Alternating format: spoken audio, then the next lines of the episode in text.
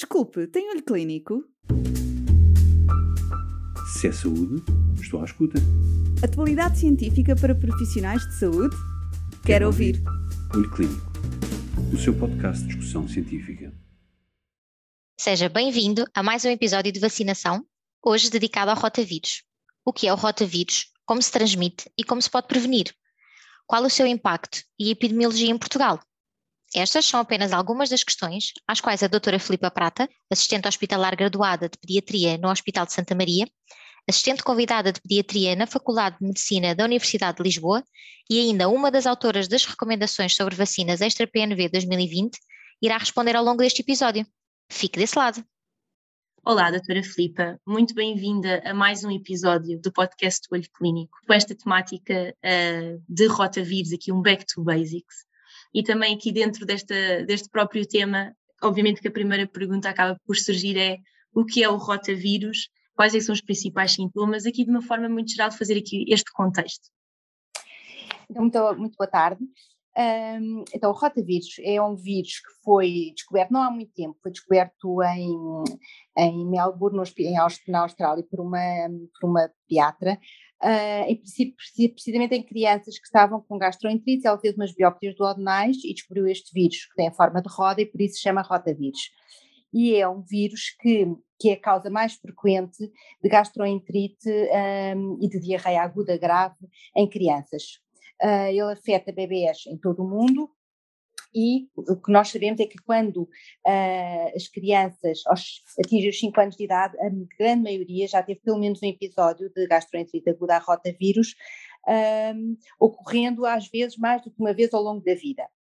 Uh, é uma, uma infecção que é, sub, é, mais frequente nos primeiros anos, mas pode ocorrer em, mais tardiamente naquelas crianças que nunca tiveram ou uh, ao longo da, dos primeiros anos de vida. Geralmente, a primeira infecção é aquela que é mais grave, depois as infecções subsequentes vão tendo menor gravidade. Um, o, as crianças com gastroenterite rotavírus, habitualmente o que têm é um quadro de, de vômitos e de dejeções diarreicas, que são muito abundantes, podem ir até 20 por dia, uh, e muitas vezes no primeiro e segundo dia com febre. Um, geralmente, a infecção, uh, a resolução da infecção é ao terceiro ou oitavo dia, mas pode às vezes persistir durante três a, duas a três semanas com alguns sintomas mais ligeiros. Depois, não temos nenhum tratamento específico para esta infecção, o tratamento é de suporte. E também nunca não sabemos, não conseguimos muito bem predizer quais são as crianças em que a evolução vai ser ligeira, moderada, ou que vão ter, ou algumas delas uh, vão ocorrer complicações, e isso é que é difícil, apesar de algum, existem alguns fatores de risco, nomeadamente os prematuros, as crianças que nascem com baixo peso, as que estão no infantário, ou aquelas que têm irmãos até aos dois anos em casa, são aqueles fatores de risco que já foram estabelecidos. E, portanto, as complicações que podem ocorrer são a desidratação, os equilíbrios hidroeletrolíticos, as convulsões, ah, às vezes choque, casos de choque.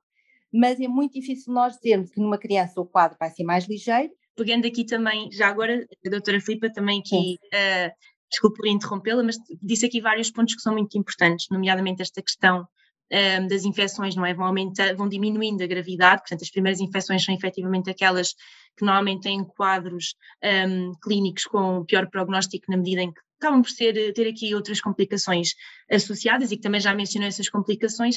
Faço-lhe também aqui uma questão que acaba por ser também muito pertinente nestes casos, que é qual é que é o impacto que estas infecções também podem ter nos familiares ou cuidadores uh, destas crianças que contraem esta infecção por rotavírus?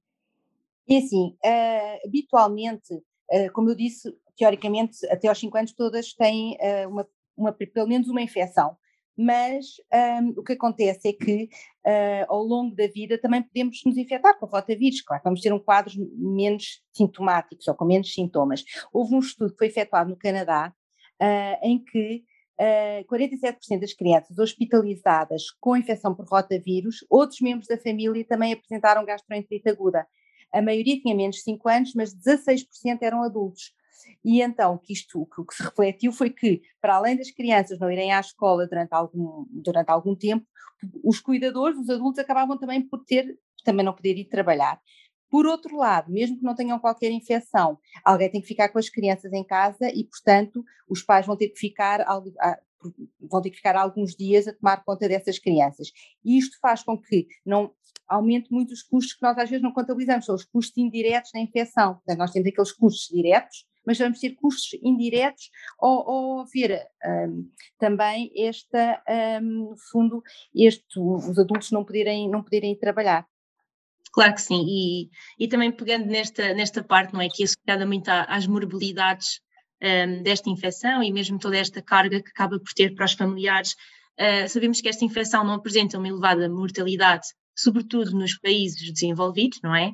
Uh, mas em termos de morbilidade acaba por ter aqui realmente estas nuances que a doutora Filipa uh, referiu e que são, que são bastante importantes um, para o impacto que esta, doença, que esta doença tem, não só, lá está, na criança, mas também nos familiares e cuidadores. Já agora, e já que estamos aqui a falar desta temática, um, acho que também seria interessante percebermos aqui, uma vez que as crianças, agora nesta altura de pandemia, estiveram privadas, digamos assim, ou que durante muitas fases deixaram de ir à creche, quais é que poderão ter sido aqui as flutuações uh, se, é que, se é que podemos chamar assim desta forma, que possa ter acontecido nesta infecção por rotavírus e quais é que poderão ser as consequências futuras agora que tudo já retomou um, à normalidade? É assim, não existem dados em Portugal sobre, nem sobre a infecção rotavírus, nesta, agora na altura, na fase da pandemia, nem, nem em relação a outras uh, doenças virais, mas fazendo um bocadinho o paralelismo entre a infecção por rotavírus a infecção, por exemplo, por, por vírus da um, VSR, as bronquiolites, o que se calhar, o, o, que, o que nós um, constatámos durante a pandemia foi que as crianças foram menos à creche, houve uma grande diminuição de todas essas doenças virais transmitidas um, nos infantários e, e nas, nestas, nos locais em que existem várias crianças, Uh, e, mas depois, assim que retomaram a sua vida normal, houve um aumento dessas infecções em idades até um pouco mais tarde, porque realmente, como não, não estiveram, uh, não, não, não, contactaram numa fase mais precoce, acabam por, ter aos 6, 7, 8 meses, vão ter agora, se calhar, um, entre o primeiro e o segundo ano de vida. No entanto, o, este vírus não se transmite só, não se, a principal via de transmissão é fecal oral ou seja, não é por via respiratória, enquanto que enquanto os outros vírus que se transmitem por só, só pela, por via respiratória, o uso das máscaras diminuíram imenso, este não é bem o caso, apesar de que embora nunca tenha sido provado, pensa-se que, para além da via fecal oral, também haja transmissão por via respiratória. Uh, mas, apesar de tudo, eu penso que, apesar de não termos dados, terá havido uma diminuição, mas agora vai-se assistir novamente a um aumento, paralelo, e isto é um, em paralelismo com as outras infecções.